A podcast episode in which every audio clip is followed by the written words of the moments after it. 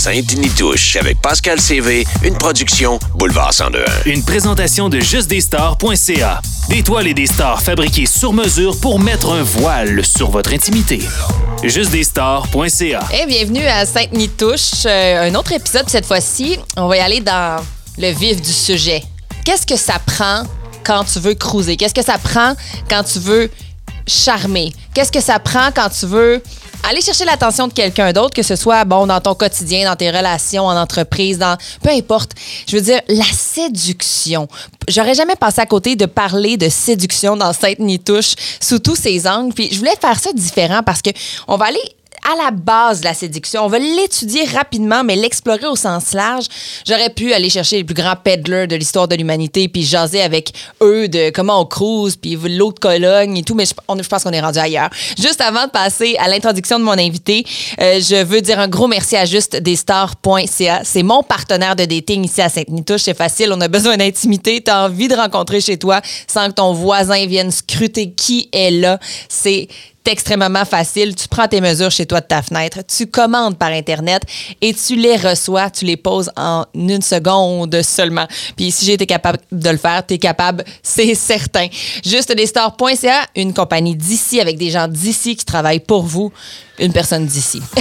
Mon invité cette semaine à Sainte-Nitouche, Florence Brouillard, qui est directrice générale de Brouillard Communication, une firme de relations publiques. Et voilà pourquoi on explore la séduction avec elle.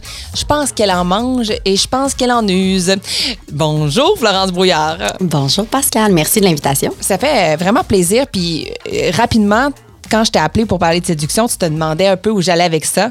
Et ensuite, on a eu une bonne conversation sur le fait que finalement, c'est ce que tu fais au quotidien. Absolument, parce que je n'ai pas une agence de rencontre. Non. je suis à la tête d'une agence de communication de RP, mais 100% On va l'explorer plus loin. La séduction, c'est de la communication. D'entrée de jeu, la séduction, si tu avais à décrire ce que ça représente pour toi.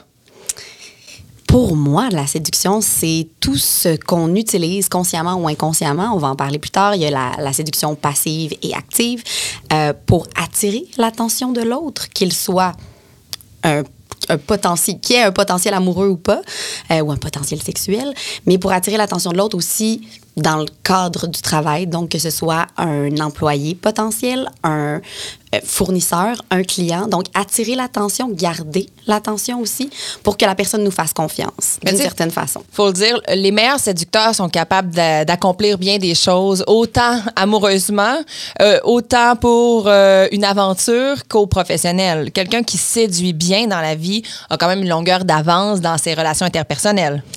Assurément. Puis même, on, va pouvoir l'explorer, mais tu un très grand séducteur ou une très grande séductrice réussit savamment à manipuler son interlocuteur parce qu'au final, ça finit par être ça. C'est de savoir utiliser sa communication verbale et non verbale à ses fins. Hmm, c'est intéressant de voir aussi qu'il y a deux pans à tout ça. Quand tu parles de manipulation, est-ce que tu le vois juste d'une façon péjorative? Bien, moi, je pense que euh, après un certain seuil, euh, la manipulation, oui, devient naturellement péjorative parce qu'on voudrait pas séduire au point de faire faire ou faire dire des choses à l'autre personne peu importe le type de relation dans laquelle on est, euh, que l'autre personne ne voudrait pas faire. Donc, c'est là qu'on parle, je pense, de manipulation. Euh, donc, oui, dans un cas comme ça, mais il reste qu'on peut faire un peu de... Au, au, bureau, on travaille beaucoup avec ces mots-là, puis on joue là-dessus, parce que moi, je me fais souvent dire que je suis extrêmement convaincante, par exemple. Mais c'est à quel moment où l'art de convaincre l'autre devient de la manipulation? Il faut faire attention et je pense que ce qui est le plus important dans tout ça, autant dans les relations personnelles, euh, les relations amoureuses que les relations au travail, c'est le respect de l'autre. Quand ça mm. vient d'une intention de respect, au moins, on peut parler d'une séduction ou une manipulation relativement positive. OK, je comprends. Il y a comme une limite à ne pas franchir. Là. Idéalement. Euh, est-ce que tu vois un lien clair entre la séduction amoureuse puis la séduction au sens large? Oui, assurément. Assurément, j'y ai réfléchi là, depuis qu'on, en a brièvement parlé ensemble. Oui, mais j'y avais jamais pensé parce que on s'attarde beaucoup euh, dans le domaine des affaires au principe de la vente.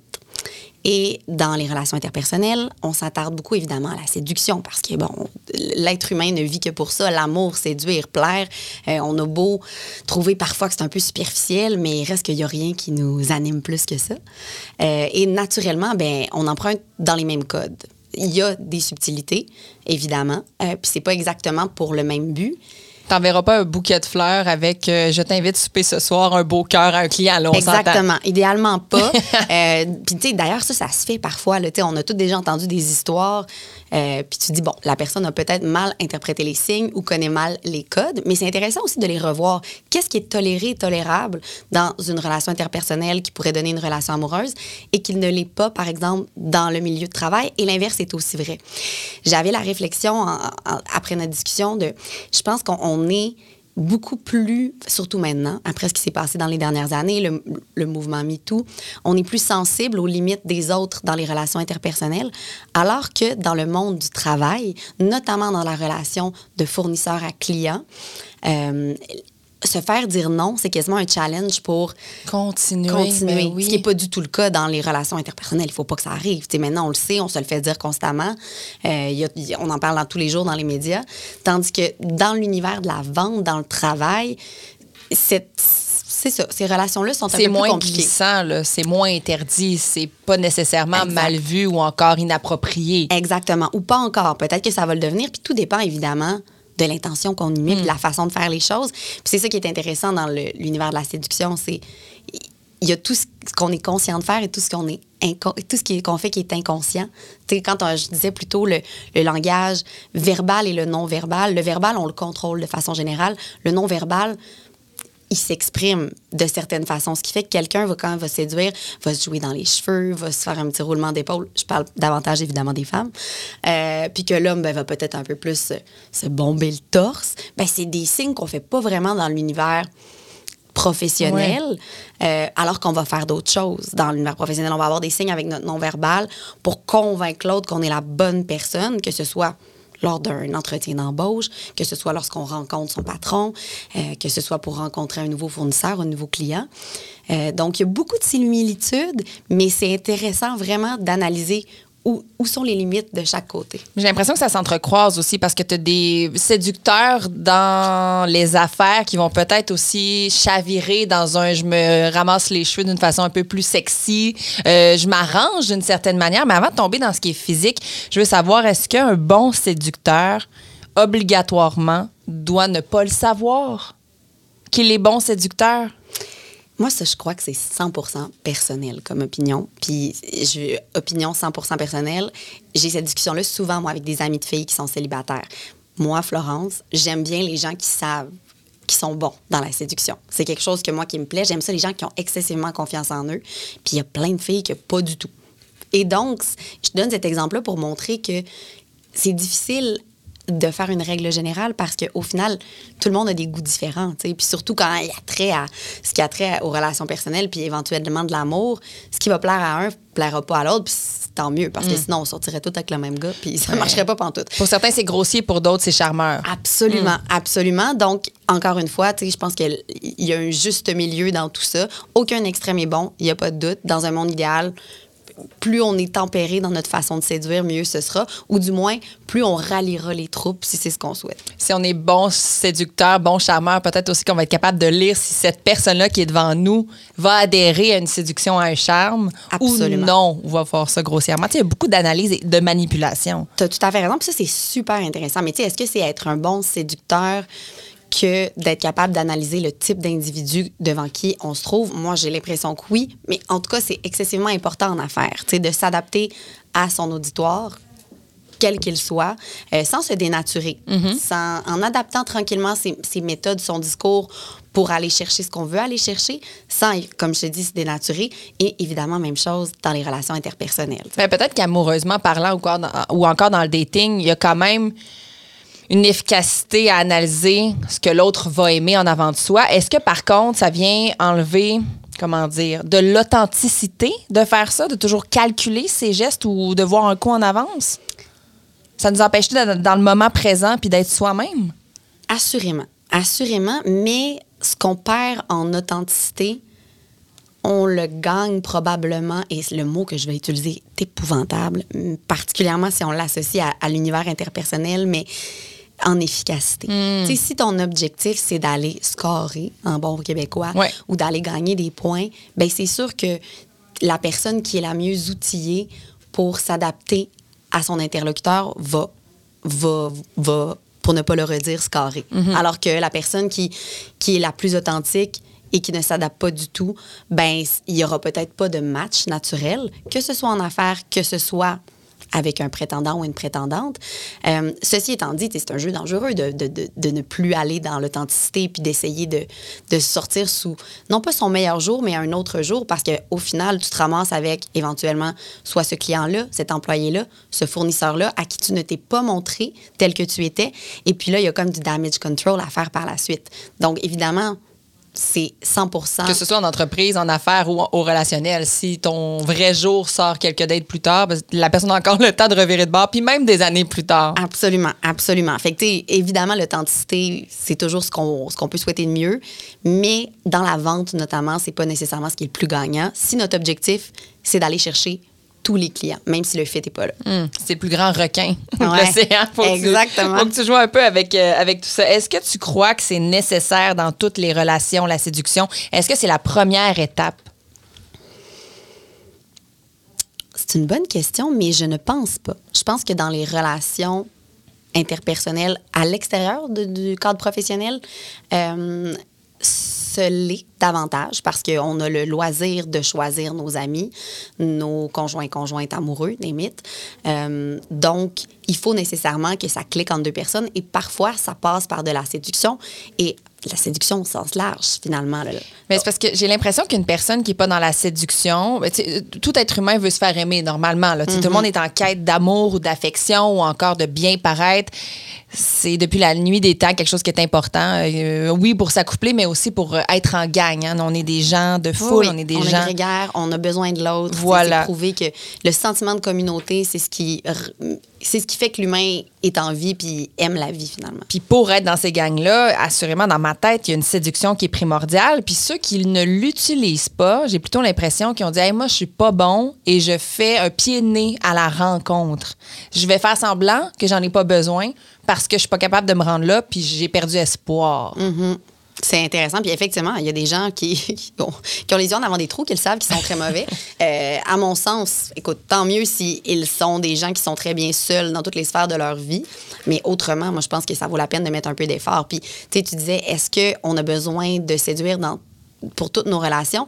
Dans les relations interpersonnelles, assurément et de façon très idéale. Puis c'est souvent aussi ce qui complique les choses dans, dans les familles. Tu sais, les familles, là, tu- choisis pas là, tes frères, tes soeurs, tes Non. mononcles, tes ma tante, tes parents, évidemment.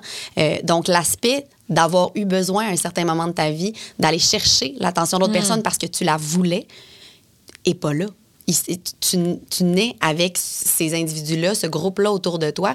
Et donc, il n'y a jamais eu un moment où tu désirais nécessairement cette approbation-là. Puis j'ai l'impression que c'est ce qui explique que les, conflits familiaux, finalement, il y en a dans tous les conflits, mais je veux dire, c'est pas des gens que tu as cherché à aller attirer dès le départ.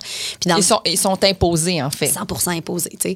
Puis dans le cadre du travail, par exemple, il y a une grosse différence parce qu'il y a beaucoup de gens qui gravitent autour de nous dans le monde professionnel. Puis comme tu le dis, oui, on veut plaire à tous de façon générale. Ceci étant dit, il y a des gens avec qui on n'a pas le choix de travailler.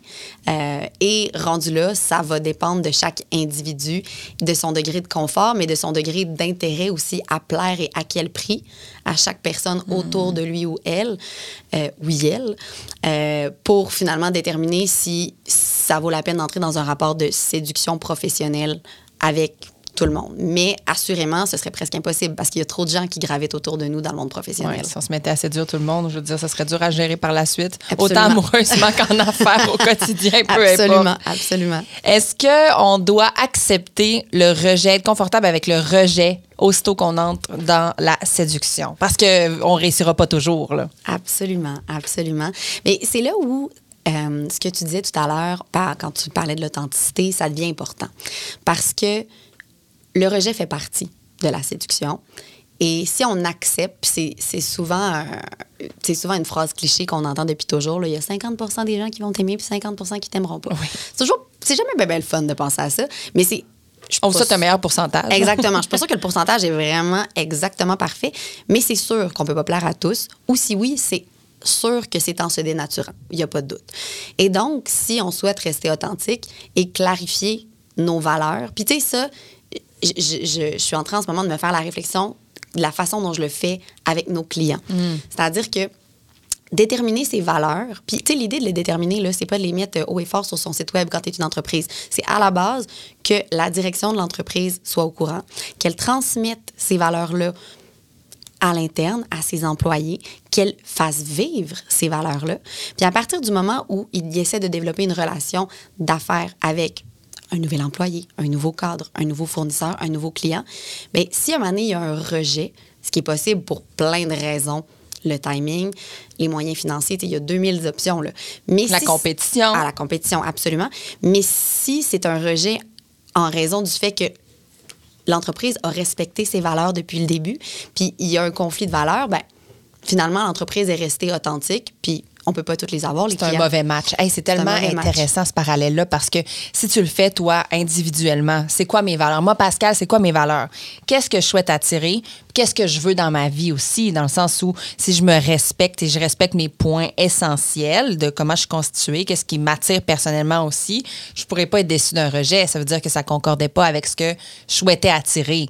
En partie. En, pa- ben, en fait, je pense qu'on peut être déçu du rejet, mais si on le cérébralise, on, on- on- on est capable de le comprendre. Puis ça, c'est l'aspect très compliqué qu'il y a peu dans l'univers professionnel et qu'il y a dans, malheureusement ou heureusement dans, dans les relations interpersonnelles. tu viens de le dire, j'ai telle, telle, telle valeur, j'ai tel intérêt. Maintenant, fouille-moi. On fait dans Oui. un monde parallèle, tu tombes en amour avec un gars, mais tu sais, comme c'est plus fort que tout. Mais hey, C'est chimique. c'est vraiment chimique, exactement. là, la passion au fond. Mais c'est pas nécessairement parce que vous avez des valeurs communes puis vous avez des intérêts communs. Tu sais, des fois, ça transcende 100% ça puis on se l'explique pas. Ils vont dire que c'est les âmes sœurs, que c'est les phéromones ou 2000 autres La patentes. lune. oui, la lune, La l'ascendant. L'ascendant, c'est important. bon, bref, toutes ces affaires-là, tu sais, t'as beau te sortir ou vouloir te sortir de cette relation-là, c'est rare qu'on y arrive facilement, en cérébralisant, puis en expliquant, bon, on n'a pas les mêmes valeurs, puis Mm-hmm. ci, puis ça, puis en étant rationnel, il reste que les sentiments amoureux, à une certaine étape, à un certain moment d'intensité dans une relation, quand ils sont vraiment pognés là, là. La- l'amour a bien des grosses racines, puis c'est pas toujours des racines aussi profondes des deux côtés, on s'entend. Euh, oh oui, on peut se l'expliquer, mais je pense que c'est plus difficile que ça à avaler quand même. Mais c'est bon, euh, puis je vais ajouter quelque chose parce que quand tu es dans une relation qui te convient plus, tu le sais au fond de toi, mais même s'il y a beaucoup d'attachement, il y a du passé, il y a des souvenirs, il y a des promesses de futur qu'on qu'on s'est fait, faut venir qu'à réfléchir puis dire OK, là là, est-ce que moi je suis plus dans le superflu puis dans l'espérance puis dans l'espoir puis dans ces fameux souvenirs qui prennent beaucoup de place puis je, me, rattache au positif ou si je prends deux minutes là puis je me mets à réfléchir aux choses importantes, je me rends compte que ce qui s'en vient, c'est pas nécessairement la suite que je souhaitais. Puis ça, ça fait un peu partie de, des valeurs que tu disais, de s'asseoir puis de se respecter puis de comprendre cette séparation amoureuse-là. Puis euh, je, trouvais ça intéressant parce que c'est à ça que tu me faisais penser quand tu parlais dans les dernières minutes, malgré le chimique, malgré le, le besoin, l'envie d'être avec l'autre. Parfois, il faut que tu vraiment rationalises tout ça puis tu dises, ben, si je veux continuer selon ce que moi, à ce à quoi j'aspire, ça fonctionne plus. Même si c'est déchirant. Ah, C'est toujours déchirant. Ça pourrait pas ne pas l'être. Oui, c'est complexe, hein, tout ça. Ouais. Est-ce que tu vois une différence dans la séduction entre, ça va être genré comme question, mais il y a quand même des bases euh, psychologiques et scientifiques de tout ça. Est-ce que tu vois une différence entre la séduction de la femme, de l'homme, et qu'est-ce qui séduit la femme et qu'est-ce qui séduit l'homme? Est-ce que tu as déjà vécu ça, cette différence en entreprise? C'est une bonne question. En entreprise, eh, d'un point de vue interpersonnel, naturellement, je te dirais que oui, mais je m'avancerai pas parce que je suis pas du tout spécialiste là-dedans. Euh, ceci étant dit, euh, en tant que femme qui a un pouvoir décisif dans une entreprise, euh, puis est-ce que c'est parce que je l'ai remarqué ou c'est que j'avais des conceptions et des attentes par rapport à ça qui Ah, ont fait. intéressant. Ben, je pense que ça, beaucoup de femmes en, en business ils- intègrent ces éléments-là. là, dans mais il y a leur- du vécu des faits aussi. euh, ah, t'as tout à fait raison. T'as tout à fait raison. C'est pour ça qu'on pense à ça. Mais tu sais, je vais te donner un exemple pour moi.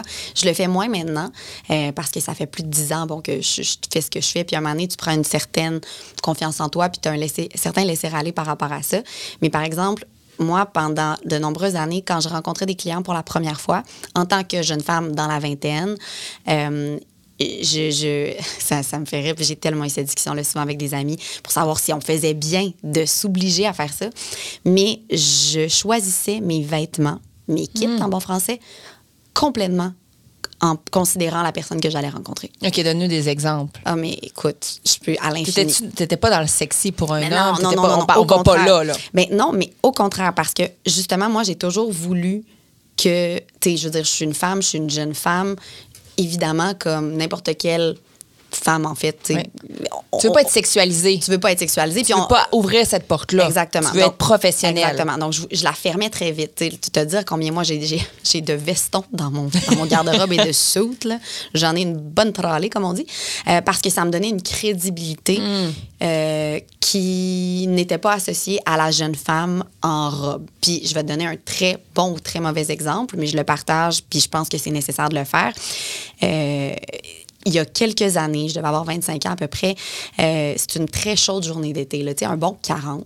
Euh, puis j'avais une rencontre très importante avec un client, mais ce même jour-là, j'organisais deux événements qui étaient des ouvertures de terrasse.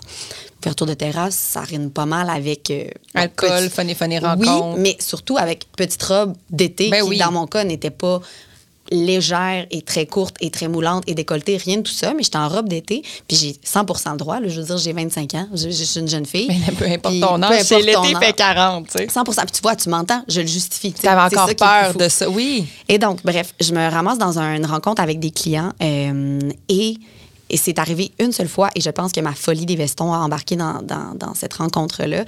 Le client, qui c'était la première fois que je rencontrais, qui était autour de la table, il faut dire que je connaissais bien le client, le client étant une len- l'entreprise, Oui. mais il y avait quelqu'un autour de la table que je ne connaissais pas qui était là pour la première fois. Et il a passé un commentaire, je sais pas si on peut dire sexiste, dégradant, peu importe, mais sur ma tenue Questionnable. questionnable sur ma tenue. Honnêtement, j'ai rougi, j'étais gênée. Un genre de ça te fait bien, un peu plus déplacé? Un genre de j'ai de la misère à être concentrée avec euh, la façon dont Florence est habillée Oh. autour de la table. Oh. On n'a pas fait de cas. Est-ce que d'autres personnes ont parlé? Ben, on a tous été. Puis c'est malheureux, mais on a tous été subjugués. Tu sais, tu te dis, on Ça a bien entendu à 100 Les gens ont figé. Je vous rappelle, moi, je avec mon père en plus. Mon père est là. Hey, hey, hey, hey, hey.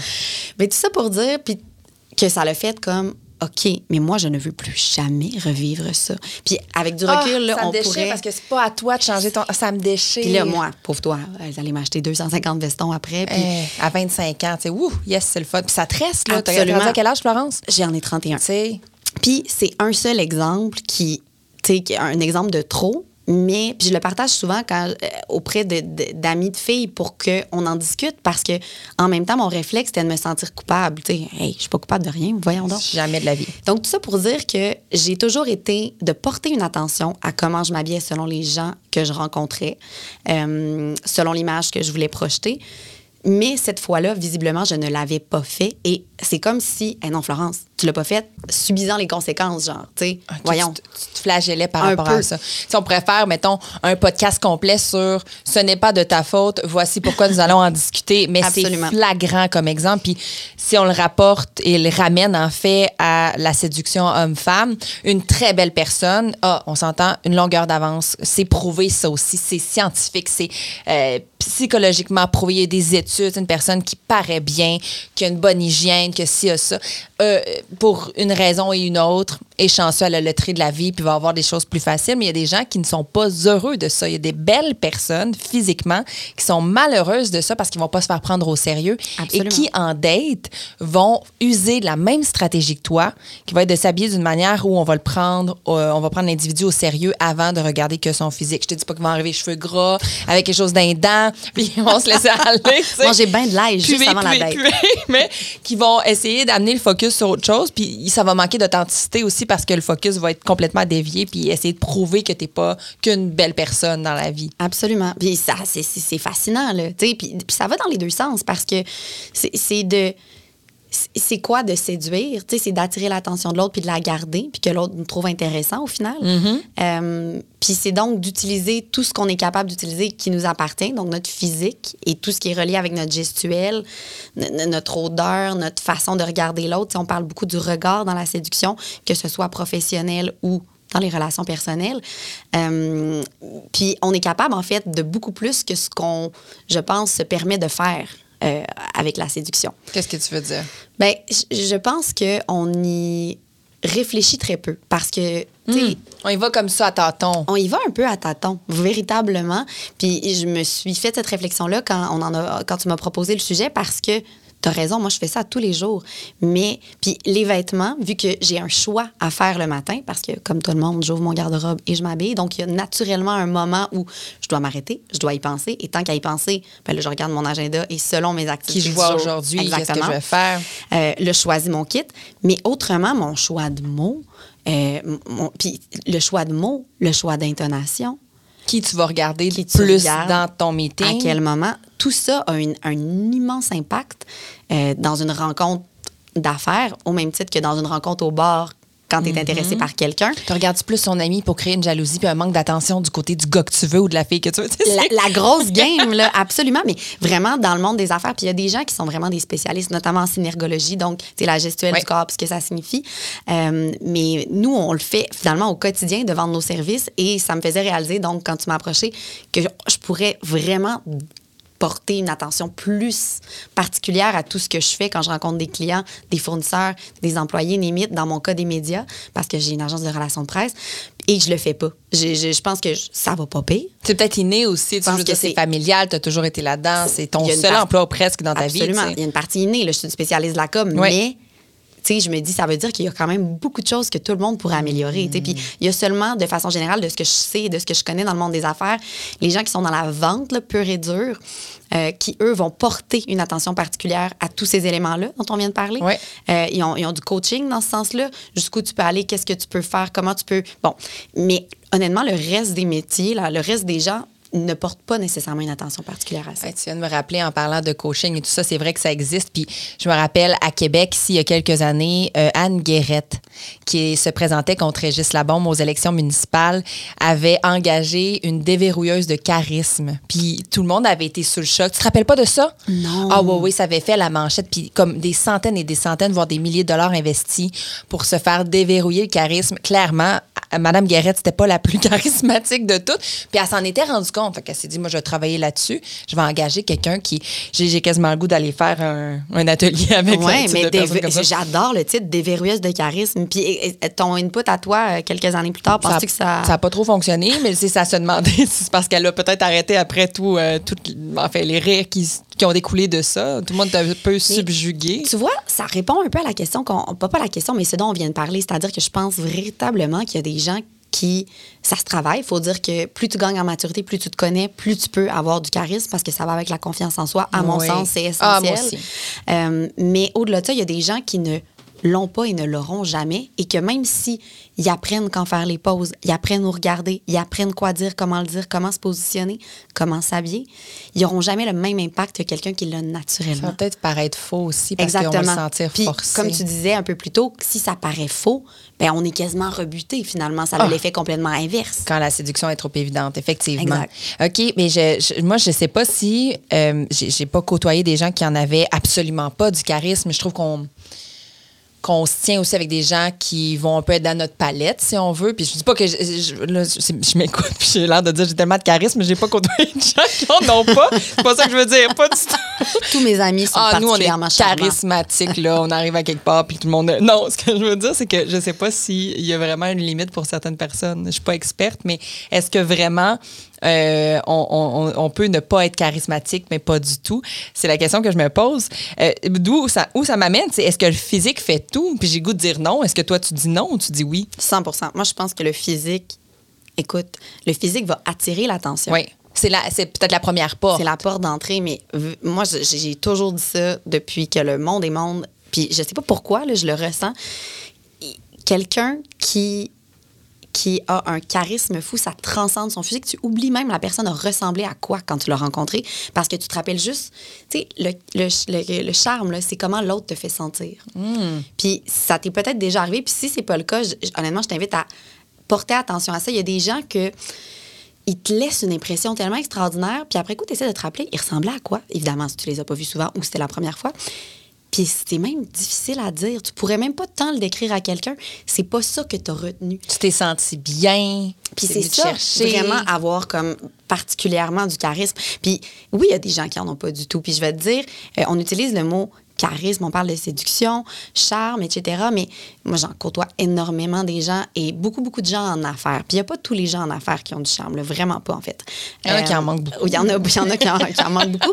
Mais je te dirais que le réflexe qu'on a, c'est pas de se dire qu'ils n'ont pas de charisme, c'est de se dire, puis pardonnez-moi l'anglicisme, là, mais qui sont socially awkward. Ouais. Fait que c'est des gens qui, on dirait, ne font, n'ont pas d'intérêt nécessairement vers l'autre, n'ont pas d'intérêt à mettre l'autre à l'aise, ce qu'on disait tantôt. Ouais. Ils sont très maladroits socialement. là. Des fois, c'est c'est même pas sont mauvais, c'est qu'ils savent pas comment s'y prendre. Puis ça, les- ça crée de l'anxiété, du stress. blablabla. Absolument, mais je te dirais que les, les, les pires cas, c'est parce que eux, il y en a que tu vois qui sont très maladroits, puis que c'est un peu anxiogène pour eux. Puis à la limite, c'est facile d'avoir de, une certaine empathie, même de la pitié. De les rendre à l'aise aussi. Absolument, Ouais. parce que tu, on peut le sentir, ça. Il y a du monde qui sont vraiment mal à l'aise, puis on a comme envie de les calmer. tu sais. Je pense à des gens comme toi puis moi qui sont super à l'aise dans le public.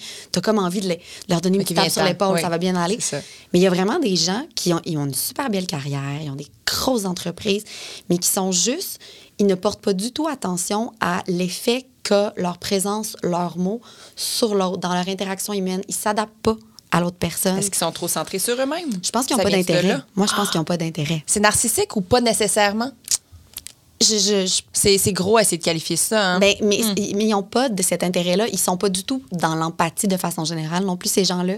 Euh, Peut-être que c'est narcissique, honnêtement, il faudrait pousser en psycho. Mais moi, j'en côtoie des fois, puis je le vois parce que moi, j'ai quand même un bon radar à ça. J'en ai quand même dans mes clients au bureau. Euh, puis c'est souvent un, enjeu avec les filles. Nous, on est une gang de filles à part Jean. Puis là, les filles, elles ont un flot, un tel, un tel, ça n'a pas de bon sens. Je veux pas y parler, il est méchant, puis ça n'a pas d'allure ce qu'il me dit. Puis là, j'amène tout le temps les filles à OK, mais c'est pas contre toi. D'abord, faut pas que tu le prennes press- faut pas que tu le prennes Prends pas personnel. personnel, tout ça. Absolument, c'est pas par rapport à toi, c'est par rapport à lui, puis il ne s'en rend pas compte. Et cette personne-là a sûrement quelque chose à nous apprendre parce qu'elle est complètement différente de nous. Hmm. Nous, on veut toujours que l'autre soit bien. On veut toujours utiliser le bon mot, le bon ton, la- le, bon, le bon contexte pour que l'autre interlocuteur soit à l'aise, alors que lui, il s'en fout, comme dans l'an 40. Donc, c'est normal que ça te mette mal à l'aise. On n'est pas habitué à ça. On n'est vraiment pas habitué à ça. On veut tellement que le monde nous, nous, nous apprécie, puis on veut tellement plaire qu'on est toujours finalement presque en société dans un jeu de séduction. Ben oui, des cas aigus comme ça, là, je trouve que c'est une minorité. Parce qu'en plus, ils vont pas aller s'exposer. Ils vont pas se mettre dans des situations où c'est important parce que soit ils en ont rien à faire, soit ils sont maladroits, mais beaucoup plus les cas aigus, ils en ont absolument rien à faire. en à 100 Puis je te dis, j'ai des idées. Je peux pas, je nomme pas de nom, mais j'ai tellement des noms en tête. Puis c'est comme la première fois, tu vois, à cause de notre discussion, que je suis capable de sortir de mon étiquette de Ah, c'est un socially awkward à OK, non, c'est peut-être juste quelqu'un qui, là, on trouvera le terme éventuellement. Mais bref, c'est des gens avec qui aussi c'est plus difficile d'avoir des interactions. Mais quand tu réussis à en avoir, ben, ça facilite les choses. Est-ce que c'est voulu de leur part, tu penses, ou c'est inconscient? Ou c'est tellement conscient qu'ils ont fait, moi, je suis de même, puis je- ça va finir là. Je pense qu'il y a de tout. De tout, hein? Je pense qu'il y en a que c'est pour qui c'est inconscient, assurément. Euh, puis il y en a pour qui ils ont dû juste réaliser que pour eux, c'est plus. c'est- moins important dans leur échelle de priorité. Ton simplement. opinion personnelle par rapport à ça, est-ce que tout le monde devrait. Là, c'est impossible. On est dans une lubie, là. On, est dans une, euh, on met nos lunettes roses parce que c'est pas tout le monde qui a le même contexte éducatif. C'est pas tout le monde qui va côtoyer des gens qui vont faire en sorte de. euh, Bon, leur permettre d'avoir une certaine estime ou encore d'avoir de la compassion, une ouverture vers l'autre, etc., etc. Je pourrais continuer. Mais est-ce que tu crois que ce serait essentiel dans la vie de tous et chacun d'avoir cette base-là, soit socialement être capable d'être. euh, hmm, je vais utiliser un mot très simple, là, agréable. Ben, idéalement. Puis, tu sais, tu vois, nous, on en a vraiment beaucoup de, de cas comme ça au travail. Puis, des gens qui viennent nous voir, puis. ils- ils Mais ils ont besoin d'aide, décidément, s'ils vous approchent. Absolument. Ils ont besoin d'aide. Puis est-ce que c'est parce qu'ils le savent? Est-ce que c'est parce que leur équipe leur dit? Il y a de tout, là. Il n'y a pas un cas pareil.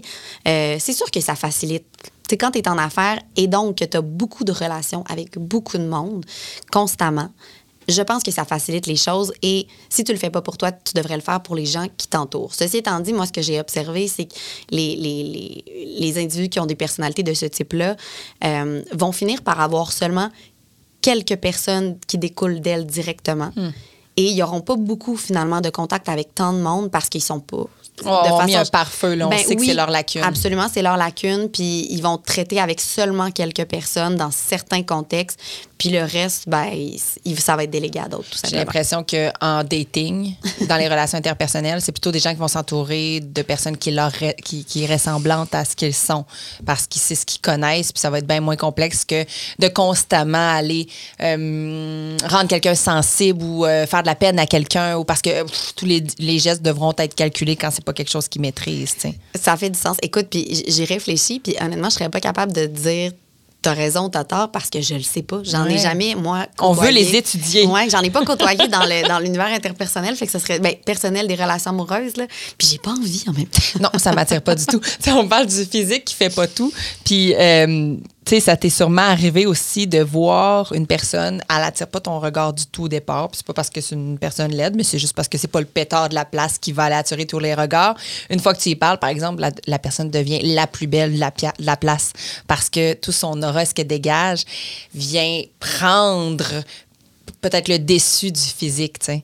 Puis ça, je pense que n'importe qui qui manque de confiance peut-être à développer encore plus sa personnalité qui va prendre toute la place. Est-ce que tu es sur le même chemin que moi là-dessus? Ben oui, à 100 100% mais en même temps, il n'y a pas tout le monde qui a le potentiel et le, le confian- la confiance en eux euh, et le- le- la fougue pour la développer. mais ça se travaille. Clairement, Ça se travaille, mais jusqu'à un certain seuil, Oui. assurément. Sais, En fait, puis pense, pense euh, aux politiciens. Vas-y. Tu sais, on peut pas faire de généralité. là. Il, y a, il y a 2 millions de cas. Mais il reste qu'ils ont presque tous, euh, quand ils sont élus, accès à de la formation pour devenir, puis là, on, garde le langage de séduction et charismatique, mais tu sais, ils vont avoir du coaching en storytelling pour devenir des gens plus intéressants quand ils parlent. Euh, ils vont avoir du coaching en synergologie pour savoir comment bien se positionner quand ils prennent la parole en public, parce que c'est infiniment important. Eux, pour vrai, ils ont, ils ont- ils ont le pouvoir, ils contrôlent. Donc, François Legault, quand il a embrassé sa sœur sur la bouche, clairement, ces cours-là, ces formations-là n'étaient pas faites encore. Lol. Mais ce qu'il faut aussi savoir, c'est que justement, comme je te disais, tous les gens sont différents. Puis, puis peut-être que, on- pour cet exemple-là, tu sais, bon, clairement, pas l'histoire d'embrasser sa sœur, mais n'importe qui peut le refuser. Mais tu sais, c'est bien connu que Barack Obama, je veux dire, était un excellent orateur. Puis naturellement, là, il y, y y avait ça de façon assez probablement innée en lui. Churchill, malgré tous ses défauts qu'on ben, peut lui reprocher aussi, était un orateur extraordinaire. Il y a encore des citations qui, euh, qui restent Absolument. dans Tu sais, J'ai regardé hier, euh, il y a la nouvelle exposition de René Lévesque Oui. euh, au, Ah, bon, au Musée de la Civilisation. C'est un exemple flagrant. Oui. Je veux dire, tu regardes n'importe quel speech de René Lévesque sur YouTube aujourd'hui, puis t'arrêtes quasiment de respirer quand il parle. C'est un homme qui a beaucoup joué côté communication dans les médias. hein. C'est un homme des Ben médias, puis on se rend compte quand il est allé au pouvoir ben, qu'il y avait quelque chose en arrière. Mais il a aussi. 100% compris Oui. le pouvoir de la communication au-delà de l'idéologie. Parce que oui, la politique, c'est de l'idéologie. Puis bon, Oui. éventuellement, c'est de faire passer des Peu lois. importe les allégeances. Absolument. Mais la communication fait foi de tout. Oui, oui, oui. Il a puis- réussi à aller chercher des gens comme Absolument. Fait que, donc, les gens qui finissent par être au pouvoir, tu sais, tantôt, tu me parlais, la déverrouilleuse de charisme, Oui. c'est ça? Oui. Mais naturellement, en fait, puis ce serait. euh, c'est même essentiel, à mon sens, pour les politiciens pour être efficaces et percutants, puis pour marquer l'esprit, euh, de passer par ce chemin-là. Puis que je disais coaching, mais ça peut prendre toutes sortes de formes. Mais généralement, pour être à la tête d'un parti, pour être un chef, peu importe, euh, tu si tu étais de, de tendance un peu introverti et geek plus jeune, tu vas finir par passer à travers une machine qui va te rendre relativement ou assez à l'aise, pour ne pas dire parfois très à l'aise, pour que les gens se rallient à toi, c'est essentiel. Florence Brouillard, tu es directrice générale de chez Brouillard Communication. Est-ce que tu crois que il y a quand même un point où on va tomber dans la vulgarité, la facilité et la caricature en étant trop charmeur, séducteur. Et là, euh, je me rapporte à ton exemple de politique. On parle souvent de politique spectacle, surtout dans les dernières années. Quelqu'un good looking, hein, un beau look, une belle apparence, qui va dire des mots intéressants, qui va aller euh, peut-être euh, gratouiller là où certaines parties de la population veut qu'on gratouille. Tu sais, qui va être un peu stratège, mais qui finalement aura peut-être moins de matière grise, va quand même être élu. hein. On, parle beaucoup de ces gens-là qui ont réussi à avoir un certain contrôle, manipuler en politique, puis qui se ramassent au pouvoir, puis finalement, ben, on est un peu déçu parce que c'est pas des bons dossiers qui avancent, ou encore il n'y a rien qui se passe, ou on fait des erreurs par-dessus erreurs. Encore là, ça dépend comment on voit les choses. Mais est-ce que tu penses qu'il y a une ligne comme ça qui, à un moment donné, nous fait basculer dans ce qui est caricatural de la séduction puis du charme? Je pense que oui, assurément. Puis c'est drôle, c'est sûr qu'on a des, des, des idées, des noms qui nous viennent en tête à la lumière de ce que tu viens de dire. Puis ben, c'est un danger, naturellement, parce qu'il ne faut pas être une marionnette, notamment dans le cas de la politique. Euh, mais je pense quand même que la sensibilité euh, du monde en général aujourd'hui, les gens sont beaucoup plus sensibles euh, à ce qu'ils disent et comment ils le disent. Particulièrement, dans les 15 dernières années, avec l'avènement de Facebook, je dis 15, ouais, à peu près. Euh, tu sais, on, on- comment je pourrais dire, la caricature est plus difficile. Euh, on veut pas se rendre jusqu'à la caricature parce que ça prend même pas une caricature pour avoir un déferlement de commentaires haineux. Fait que je pense qu'on essaie d'être un peu plus pru- prudent maintenant, que ce soit dans la sphère publique ou privée. Ce qui fait que oui, il va toujours en avoir des gens qui dérapent. Là, je veux dire, on, Donald Trump, c'est pas chaque trop dur. C'est pas trop dur. Euh, mais je pense que le public étant maintenant tellement plus sensible par rapport à ça, puis un peu désabusé aussi parce que c'est allé probablement beaucoup plus loin que qui que ce soit pouvait penser que ça allait aller. Euh, on, a envie d'être un peu plus tempéré, je pense, et donc euh, les, les- les exemples dont, des exemples de grands séducteurs un peu irrespectueux de, de l'éthique, appelons ça comme ça, euh, encore une fois, dans la sphère publique ou privée, ben, vont se faire de plus en plus rares ou, s'ils surviennent, ben, ça, ils vont être excessivement marginaux. J'ai l'impression qu'on a eu à foncer, opinion personnelle, là, je te, je te mets vraiment pas dans mon opinion. là. Euh, J'ai l'impression qu'on a eu à foncer dans des murs pour être capable de faire un pas de recul puis 100%. analyser la Mais situation. ça, je suis 100 d'accord avec toi. Puis moi, je crois que c'est exactement ça. là. C'est toujours ça, en fait. Il faut dépasser la ligne pour se rendre compte qu'on l'a dépassé. Puis que la ligne était là. Ben, c'est ça. c'est quoi les ingrédients importants de la séduction selon toi? Euh, ben, on le disait tantôt, la confiance en soi. Ouais. Moi, à mon sens, Point c'est 100 Puis Oh, vraiment. c'est- quand même euh, le mal générationnel. Ouais, mais moi, c'est je ne vois que ça, en fait. Je ne vois que ça. Euh, parce que quelqu'un qui va. euh, qui va. en bon français, faker une confiance en soi. Oui, mais est-ce qu'on peut la simuler, le genre de 30 secondes de courage pour euh, peut-être un avenir d'éternité, de bonheur et de fausse se, confiance? Ça se simule vraiment. On est capable d'apprendre à tout faire. hein. L'être humain apprend vite. Euh, faire assemblant, là, c'est vraiment pas si difficile que ça pour quelqu'un qui a envie d'apprendre à faire assemblant. Ça donne un petit coup de pied aussi pour peut-être avoir confiance par la suite. Si, mettons, moi, je te rencontre. Florence, j'ai goût de te cruiser, OK? Puis là, mon Dieu, t'es gênante parce que toi, t'en as de la confiance, puis tout le monde autour de toi te regarde, puis je me dis, OK, Pascal, j'ai 30 secondes, ça va me prendre 30 secondes, là, la gêne, je l'ai, je la vis, mais une fois que, hey, salut, moi, c'est Pascal, hey, salut, moi, c'est Florence, la, conversation est, est commencée, je suis comme, ah, c'est fait, tu sais. Mais tu as raison. Puis, tu sais, l'expression que je trouve abominable, mais qui est malheureusement vraiment vraie, fake it till you make it, Oui. peut aider dans ce sens-là. Puis moi, je le dis vraiment souvent à mes filles au bureau quand Ah, mais là, Flo, je suis pas sûre, puis je suis pas prête, puis t'es-tu sûre, j'ai jamais fait ça? Oh, mais t'auras jamais fait ça tant que tu le laisseras pas une fois. oui, oui. Puis personne, à part moi, là, à qui tu viens de le dire, le sait que tu l'as jamais fait. Mm-hmm. Fait comme, fais comme si c'était une pro pour la première fois, puis honnêtement, tu vas te rendre compte que les gens à qui tu parles vont comme automatiquement avoir confiance en toi et ça va te donner confiance en toi. tu l'es peut-être pro, tu le sais pas. Absolument. Mais je pense quand même qu'idéalement, il faut qu'elle soit le plus authentique possible, la confiance en soi. Et ça revient à ce que je te disais Oh, tantôt. Donc, c'est un autre ingrédient, ça, Oui, l'authenticité le plus possible. En fait, parce que autant dans tes relations personnelles que professionnelles, le jour où tu te dénatures pour plaire, ben quand vient le temps de livrer la marchandise, bon, dans une situation de travail, ou quand vient le temps de passer du temps avec l'autre, par exemple, dans une, une relation personnelle, ben il va y avoir un certain décalage dans le propos, Mm-hmm. dans le service, dans la relation.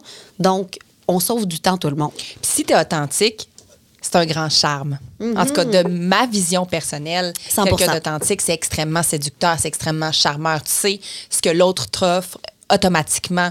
Il n'y a rien de nébuleux, il n'y a rien de crapuleux, il n'y a rien de contrôlé. Tu es vraiment dans ce qui est pur de l'autre. pur, sain. Absolument. Ça, je suis 100% d'accord avec toi. Euh, puis je pense qu'il y a quand même un peu d'opinion personnelle là-dedans. Mais euh, puis souvent, ça prend des fois d'être échaudé dans le passé pour faire OK, non, je veux quelqu'un de vrai et d'authentique. Mais Ouais. moi, je suis d'accord. Le- Et je veux être vrai authentique. Oui. Quand tu as été échaudé comme ça, tu dis, Tout à un moment donné, je l'ai assez joué cette game-là. Elle fonctionne pas, je l'aime pas, je me sens pas bien. À partir de maintenant, je vais être moi, puis si ça plaît pas, tant pis. Absolument. Absolument. Pas dans l'extrême, par exemple. là? Ben, ce que j'allais dire, en fait, c'est que être authentique, ça veut pas dire, par exemple, de tout dire. Puis je pense qu'il y a une certaine euh, intelligence émotionnelle à savoir quoi choisir de ne pas dire tout de suite sans le cacher, sans mentir. Mais, tu sais, tout Ah, déballer son sac. qui est mince. Ouais, 100 Même chose en affaires. Euh, puis, tu sais, moi, je dis ça, puis je suis une personne excessivement transparente. Puis, des fois, je vais trop loin, puis je me ramène souvent parce que les gens n'ont pas toujours envie et besoin de le savoir ou sont pas toujours prêts. Ah, t'es pas d'accord avec. euh, mettons, blesse-moi avec la vérité, mais euh, anéantis-moi pas avec le mensonge? Euh, oui et non. Moi, je suis pas pour le mensonge, mais je vois vraiment une très grosse différence entre mentir, c'est de, de dire l'inverse de la vérité. OK, oui. Et ne juste pas d'emblée, sans qu'on le demande, toujours dire toute la vérité. Hmm, je comprends très bien. C'est clair. C'est puis vraiment ça c'est vraiment un des principes de base en relation publique, sais. C'est pas de manipuler l'autre. C'est juste de contrôler ce qu'on dit et donc de contrôler ce qu'on dit pas. Parfois, ça peut être flagrant. Là.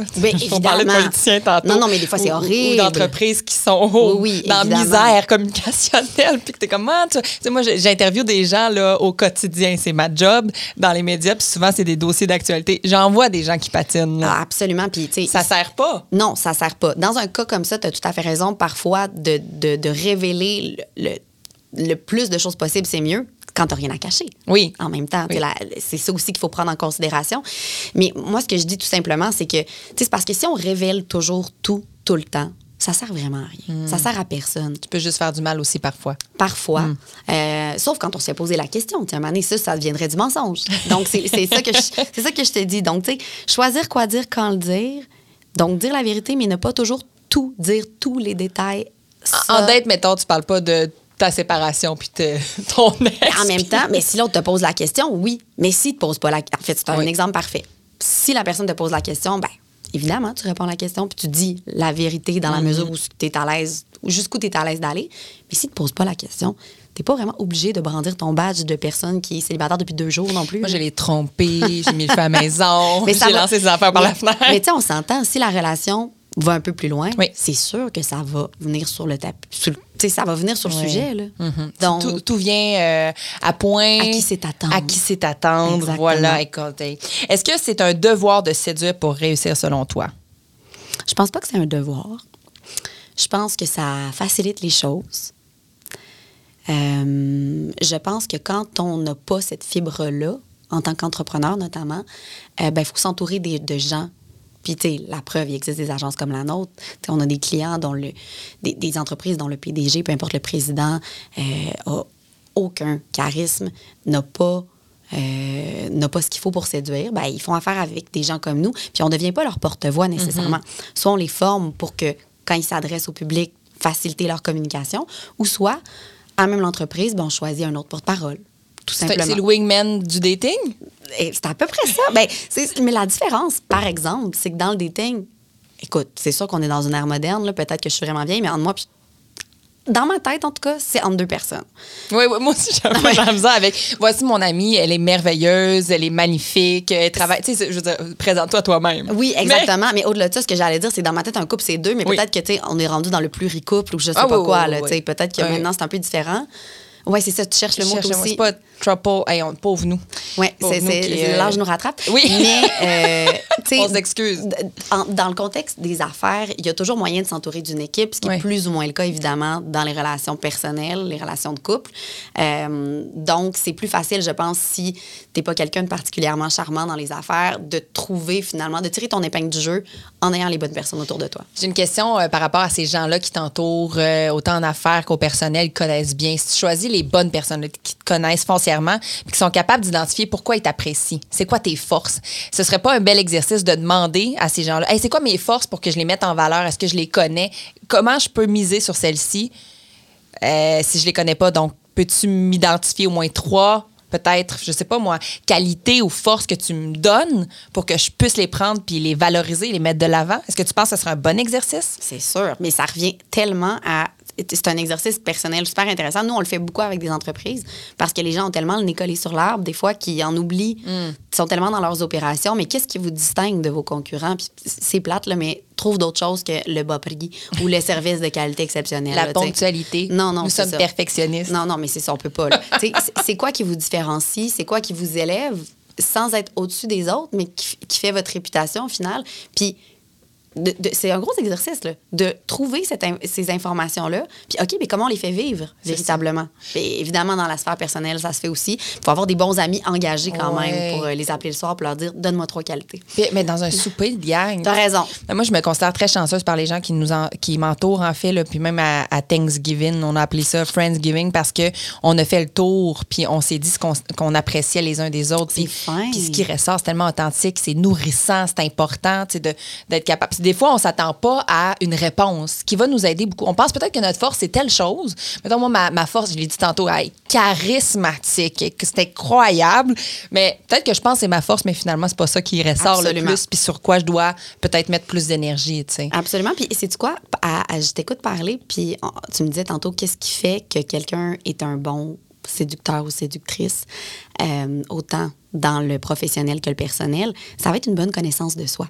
Oui, ça, ça revient ça. beaucoup à ça parce que, tu sais, tantôt, je disais confiance en soi. C'est bien beau la confiance, mais tu sais, une bonne connaissance de soi, c'est essentiel. Puis ça peut pas, ça arrive pas du jour au lendemain, puis ça prend quand même du travail. Puis justement, les connaître, ses limites. tu sais. Tantôt, on parlait des, des gens qui sont un peu socially awkward, mais s'ils se connaissent puis ils s'entourent bien, ben, ça facilite les choses. Et ça te rend authentique. Et ça te rend Dieu. authentique. Mon Dieu, tout est dans tout. Hey, dois-tu être vulnérable? Dois-tu être prêt à, pour être séducteur, charmeur, à être vulnérable, à comme faire, avoir des échecs? Moi, je crois vraiment que oui. Mais ça, c'est vrai- euh, c'est quelque chose qui n'est pas naturel et qui est très difficile pour beaucoup de monde. Euh, dans les dernières années, là, je ne sais pas si tu es familière avec euh, les, les écrits, les podcasts de Brené Brown. Non, ça me dit rien. Qui, euh, je t'enverrai, c'est exceptionnel. Mais euh, histoire courte, c'est euh, c'est une chercheuse aux États-Unis qui a découvert la force, si on veut, je dis découvert, qui a mis en lumière la force de la vulnérabilité dans le leadership. OK. Comment ça te rend un meilleur leader en tout point quand tu es vulnérable? Euh, et c'est 100% vrai. Tout ce qu'elle écrit, c'est très, très, très percutant, très intéressant. Ça amoindrit pas euh, ton leadership ou encore. ça le solidifie. C'est vraiment, puis c'est prouvé scientifiquement, euh, ça t'humanise. Euh, tu sais, on est vraiment loin de l'époque où les PDG doivent être fort robustes en béton, Ouais, ne le jamais pilier pleurer. de, comme, euh, euh, là, il y a toujours dans la famille, je vais prendre l'exemple du parent, je veux pas, je veux pas parler d'un père ou d'une mère, mais les parents, Mm-hmm. normalement, ce sont les piliers. Est-ce que d'être vulnérable en tout point, c'est positif? Peut-être pas, ça va créer, créer peut-être un stress, une anxiété dans certaines situations. Puis t'as raison, puis honnêtement, j'ai absolument aucune idée si ce dont je te parle euh, par rapport à la vulnérabilité, ça s'applique vraiment dans un contexte familial, Ouais. parce que t'as raison, là, il y a comme une interdépendance quand même entre les parents et les enfants. Mais du moins, euh, en, En affaires puis en entreprise. entreprise, c'est vraiment quelque chose euh, de... de- de- je dirais d'intéressant puis même d'essentiel aujourd'hui parce que c'est de plus en plus connu. Puis ça revient à ce qu'on se disait. Ça revient à l'authenticité parce que c'est impossible d'être invulnérable. C'est impossible de ne pas avoir de faille. Ça ne veut pas dire que c'est la première chose que tu dois dire en date, la première chose que tu dois dire dans ton, dans ton entretien d'embauche. Ben, c'est moins vendeur, là. Exactement. J'arrive avec voici tous mes défauts. Exactement. Mais tu vois, tu sais, moi, pendant longtemps, euh, quand je proposais mes services, ben, je proposais juste mes services. Puis maintenant, je propose mes services et je dis voici aussi ce qu'on ce qu'on ne fait pas. Et ce qu'on pourrait, au pire, vous aider si c'est des besoins que vous avez. On va vous rediriger vers d'autres agences, vers des individus, vers des pigistes. Mais pour moi, c'est important de mettre au clair ce qu'on fait pas pour pas que vous ayez des attentes inutiles dans ce sens-là. D'autant plus que dans notre domaine, nous, une agence pour le commun des mortels, c'est quoi une agence? Ça peut tellement regrouper beaucoup de services, beaucoup de chapeaux. Fait que nous, on préfère que ce soit extrêmement clair. Puis je me rends compte que ça facilite les- vraiment les échanges. Est-ce que c'est vraiment de la vulnérabilité rendue là? Je le sais pas. Mais moi, je le vois un peu comme ça parce qu'à un certain moment, on n'osait pas le dire. Mais c'est de la vulnérabilité. T'es Oui. honnête, puis c'est dans Exact. ce qui n'est pas ta force. Exact. Puis si on mange, je reprends notre exemple, moi je veux te cruiser, Florence, puis on est à table. Si je me permets de te dire, c'est-tu quoi, Euh, je pense que dans telle, telle chose, c'est c'est une bonne chose, on se rend compte, c'est le fun. Euh, mettons quelqu'un qui dit, moi j'aimerais ça, quelqu'un de sportif, j'aime ça faire des activités, etc. Hey, parfait, c'est dans ma talle, moi aussi j'aime ça. Par contre, si tu t'attends à ce que je fasse à manger régulièrement parce que toi, tu n'es pas capable de le faire, comme on va se commander des repas parce que, c'est de pas mentir, puis c'est d'être capable de mettre sur papier que tu n'es pas une personne ponctuelle, puis si pour l'autre c'est important, ben tu vas pas te froisser ou tu vas pas te chicaner. C'est- stupide là, comme exemple, mais, Mais je rapporte à ce que tu dis en entreprise. Je pense que ça s'applique aussi au relationnel. Absolument. Puis, tu sais, c'est- aussi une façon de ne pas se. J'allais dire se oversell, mais comme de pas se vendre outre mesure non Oui. plus. Tu sais, c'est impossible d'être à 100% parfait, encore moins d'être à 150 Fait que dans moi, je, je trouve personnellement que dans un pitch de vente, quel qu'il soit, puis ça se rapporte, le- je, je le vois dans, dans la sphère professionnelle, mais je suis convaincue que dans le dating, ça s'applique aussi, que de ne faire qu'un monologue, puis personne fait de monologue, on s'entend, mais de faire seulement un monologue sur tout ce qui est extraordinaire chez toi, ben, ça fait absolument pas de sens parce que c'est sûr qu'il y a quelque chose qui marche pas là-dedans. Non, non, non, non, Puis les rares personnes, en fait, qui font ça, les rares personnes qui gossent en bon français tout le monde, c'est les gens qui ne parlent que d'eux positivement et de tout ce qui leur arrive d'extraordinaire constamment. Faut qu'ils s'en rendent compte, ces gens-là. On peut-tu leur envoyer un papier par la poste? Moi, je pense qu'ils voient pas clair. Ouais. Je pense, puis je pense pas qu'ils peuvent s'en rendre compte. Manque d'estime aussi, souvent. tu y a- Ça pour compense. personnes, il compense, euh, exactement. chercher, Mais le- la personne qui a, elle, pas confiance en elle et qui reçoit ça, voit ça comme, euh, un- au contraire, une bien trop grande estime, estime du narcissisme, etc. Mm. Alors qu'effectivement, c'est pas vraiment ça. C'est beaucoup moins choquant aussi de dire d'avance que tu n'as pas que le laisser peut-être venir dans des si moi je te dis écoute euh, je reviens avec le je suis vraiment pas ponctuelle je suis pas capable le jour où ça va arriver tu vas dire ah la, ça là mais elle me l'avait dit que au au contraire de t'attends, t'attends, la personne arrive une demi-heure après, mais voyons qu'est-ce que tu faisais, c'est donc bien insultant. Il y a ça quand c'est écrit, quand c'est dit, je pense, dans la vie. Ça te permet de t'en échapper un peu de cette critique-là, mais travaille dessus pareil. Hein? Oui, oui, ça vient déplaisant pour J'aurais une dernière question pour toi. Oui. Est-ce que la séduction, ça rime avec le pouvoir? Je trouve ça plate de dire oui, mais je pense vraiment que oui. C'est comme négatif. Ouais, mais en fait, euh, puis c'est drôle que tu dises ça parce que j'ai eu cette discussion-là avec quelqu'un récemment sur le fait que le terme en français pouvoir euh, a une connotation négative. Est-ce Oui. que maintenant c'est juste au Québec parce que là, les gens vont dire on est né pour un petit pain, blablabla. Peut-être. C'est peut-être de la psychodeucienne aussi, je le sais pas. Euh, alors que si tu amènes au-delà de power, mais le empowerment en anglais, qui est, C'est super tellement positif. À vous, tu sais, t'as comme OK, j'ai jamais réfléchi à ça. Ouais, j'ai eu cette discussion-là avec quelqu'un récemment, puis j'ai fait aïe, OK, il y a une. Moi, je- j'ai même pas l'impression qu'on parle du même mot, en fait. Ouais, non, mais De- j'ai- de même pas du tout. On, on est ailleurs complètement. Donc, moi, je pense. c'est que- inspirant, au contraire. Absolument.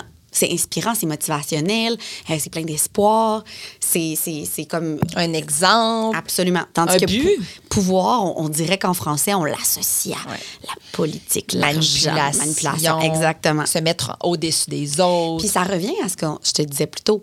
Les, tu sais, dans la séduction, le verbal et le non-verbal ont une grande incidence. Et la preuve, un, seul- un simple mot va avoir une connotation complètement différente, non seulement d'une langue à l'autre, ça c'est vraiment un autre débat, mais donc l'utilisation des mots euh, euh, tu sais, peut changer complètement la perception du- de la personne à qui tu t'adresses. Au-delà de français, anglais ou un autre euh, peut-être langage, c'est la culture qui est en arrière. aussi, la culture, le, ba- le- background, etc., etc. Donc, tu sais, faut, faut vraiment être conscient des termes qu'on utilise. Puis quand on est des gens un peu comme toi et moi, qui sont volubiles, qui ont de la facilité à s'exprimer, on, on se plaît à le faire, mais on pense pas à chaque mot qu'on va dire avant de les dire parce que on est des personnes spontanées puis extraverties, euh, mais on aurait sûrement, on gagnerait probablement à le faire parce qu'on utiliserait avec beaucoup plus de doigté les mots.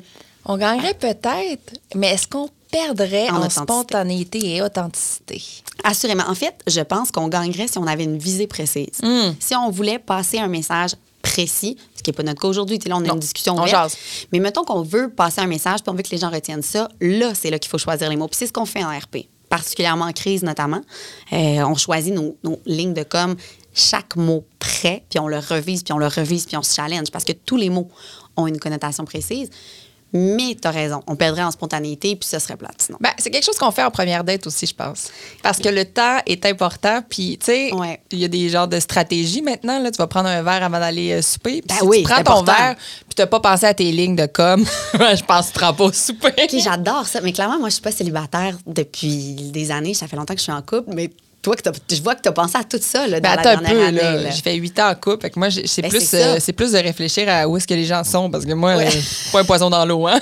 Où les gens sont? Ils sont où? Ils sont sur des applications? Ah ouais, beaucoup. Ah ouais? Ah, beaucoup d'applications. Puis crime, autant j'y crois, là, je sais, il y en a qui se sont rencontrés euh, dans des, euh, justement, des scénarios d'applications et tout ça, autant que je me dis, Je pense que nos belles époques de rencontres, c'est quand on avait beaucoup plus d'activités sociales. À l'école, euh, dans des activités parascolaires, d'amis en amis, dans des parties, là, où tu dis, Hey, je sais pas, l'autre gang arrive, puis c'est qui. Ouais. Je pense que plus on vieillit, plus c'est compliqué, peut-être. Mais parce que tu fais plus de parties avec des gens que tu connais pas, de un. Tu fais des soupers avec tes amis. Fait Ouais. que moindrement que tu as un, un ami d'amis qui est célibataire puis que quelqu'un l'invite pas, ben oublie ça, là, tu Ben croiseras oui. Puis je pense que moi, j'appelle ça avec tellement d'affection, puis je me mets dans ce gang-là, mais à un certain âge, je suis avec des problèmes mécaniques. Et tant que tu ne les as pas répertoriés, travaillés, analysés, puis que tu n'es pas vulnérable et authentique avec ces problèmes mécaniques-là, tu les traînes et tu t'empêches de rencontrer pour vrai.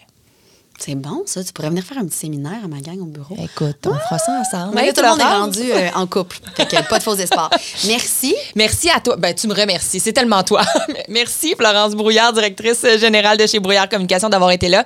J'ai tellement trouvé ça fascinant. Maudit mot qui veut rien dire, mais qui veut tout dire en même temps. Absolument. Merci à toi. C'était une très belle discussion. Puis ce qui est fun, je trouve, là-dedans, c'est qu'on partait un peu de rien. C'était de se dire, OK, comment la communication a un impact dans la séduction? Puis elle a beaucoup d'impact. Énormément. Hey, je te remercie encore, Florence. On dit, peux-tu dire trop souvent? Non, non, jamais, OK. jamais. OK. À la prochaine. Bye bye. Bye. T'as aimé ça? Tu veux une autre date? Pour en savoir plus, suis-nous au blvd.fm. Sainte-Nitouche, le podcast avec Pascal CV, une production Boulevard 1021. Une présentation de justdesstars.ca. Parce que des stars, tu vas en avoir besoin si ta voisine d'à côté est tout sauf une sainte nitouche. Justdesstars.ca.